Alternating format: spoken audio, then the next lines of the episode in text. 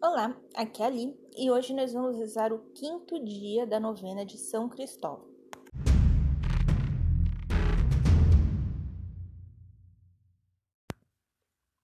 Bem-vindos ao Libro Café e hoje nós vamos rezar o quinto dia da nossa novena. Estamos reunidos em nome do Pai, do Filho e do Espírito Santo. Amém. Invocação do Espírito Santo. Vinde, Espírito Santo Enchei os corações de vossos fiéis, e acendei neles o fogo de vosso amor. Enviai o vosso Espírito, e tudo será criado. E renovareis a face da terra. Oremos. Ó Deus, que instruíste os corações de vossos fiéis, com a luz do Espírito Santo, fazei que apreciemos retamente todas as coisas, segundo o mesmo Espírito, e gozemos sempre de sua consolação. Por Cristo, Senhor nosso. Amém. Quinto dia conduzir pessoas para outra margem. Oração inicial. Ó glorioso mártir São Cristóvão, que caminhastes como gigante nos caminhos da virtude, até o extremo de confessar o vosso batismo, misturando o vosso sangue ao de Jesus Cristo, confiados na eficácia de vossa intercessão. Nós os rogamos que nos livreis de todos os perigos e acidentes nas viagens que empreendemos durante esta vida e, sobretudo, na última jornada para a casa do Pai. Por Cristo Senhor nosso. Amém. Leitura bíblica retirada do Evangelho de São João, capítulo 10, versículos de 1 a 5. Eu vos garanto: aquele que não entra pela porta no curral das ovelhas, mas sobe por outro lugar, é ladrão e assaltante. Mas aquele que entra pela porta é o pastor das ovelhas. O porteiro abre a porta para ele, e as ovelhas ouvem a sua voz. Ele chama cada uma de suas ovelhas pelo nome e as conduz para fora. Depois de fazer sair todas as suas ovelhas, ele caminha na frente delas, e as ovelhas o seguem, porque conhecem a sua voz. Elas nunca vão seguir um estranho. Ao contrário, vão fugir dele, porque não conhecem a voz dos estranhos. Reflexão.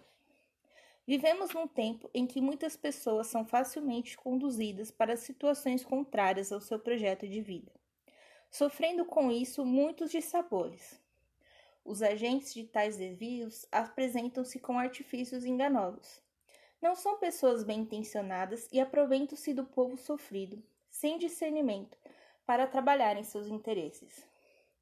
Jesus veio para atuar contra toda essa situação é ungido para anunciar a boa nova aos pobres, proclamar aos presos a libertação e aos cegos a recuperação da vista, libertar os oprimidos e proclamar um ano de graça no Senhor.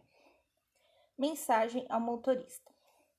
Pense bem no que poderá proporcionar às pessoas conversando com elas, criando novas amizades, encarando a vida com mais fé e coragem. Elas se sentirão mais seguras e também protegidas pois a viagem será mais agradável e tranquila. Use seu carro para ajudar na construção de um mundo mais humano, justo e fraterno. Não faça de seu trabalho e de sua vida um amontoado de quilômetros vazios. Para completar sua meditação, leia no livro dos Atos dos Apóstolos, capítulo 8, dos versículos de 26 a 40. Eu vou ler este capítulo no final da novena. Se houver oportunidade, comente essa passagem com seus passageiros. Lembre-se de que a Bíblia é a sua companheira de estrada. Oração final. São Cristóvão, ajudai-nos a abandonar os falsos guias. Fazei-nos pequenos, deixando-nos conduzir unicamente por Jesus Cristo, para que, com Ele, por Ele e nele, possamos também nos servir de condutores, levando nos ombros os nossos irmãos mais sofridos, atravessando-os para o lado da alegria e da realização numa caminhada livre e decidida. Neste momento, você coloca suas intenções pessoais. Todos aqueles que sofrem de alguma doença. São Cristóvão, que conduzistes o Cristo pelas caudalosas águas de um rio, fazei que enfrentemos com coragem as turbulências da vida e o levemos aos nossos irmãos. Agora eu vou ler a passagem de Atos dos Apóstolos para vocês. Conversão do ministro da rainha da Etiópia. O anjo do Senhor dirigiu-se a Filipe e disse: Levanta-te e vai para o sul, em direção do caminho que desce de Jerusalém a Gaza, a deserta. Filipe levantou-se e partiu. Ora, um eutíope, eunuco, ministro da rainha Candace da Etiópia e superintendente de todos os seus tesouros, tinha ido a Jerusalém para adorar. Voltava sentado em seu carro, lendo o profeta Isaías. O Espírito disse a Filipe: Aproxima-te para bem perto deste carro.